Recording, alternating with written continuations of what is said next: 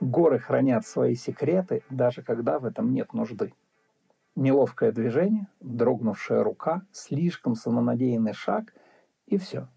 Неосторожный путник никогда не расскажет о древнем замке, вросшем в скалы над Сейд-озером.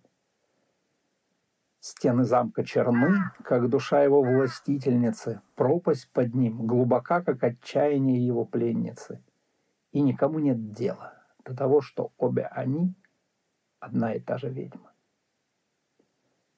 Холодно сеет озеро. Редкий чел найдет в себе не только желание искупаться в нем, но и просто мужество зайти глубже, чем по колено.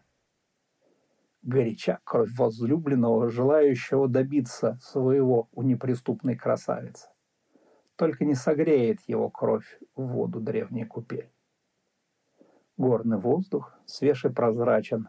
Ветер свободно гуляет по залам замка – но не в силах он выгнать запах тлена, разносящийся по коридорам. И нет ведьме покоя.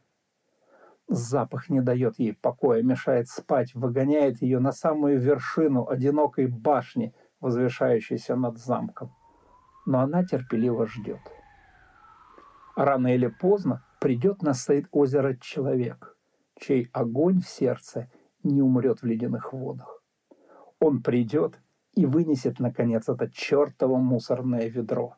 Разрази его спящий.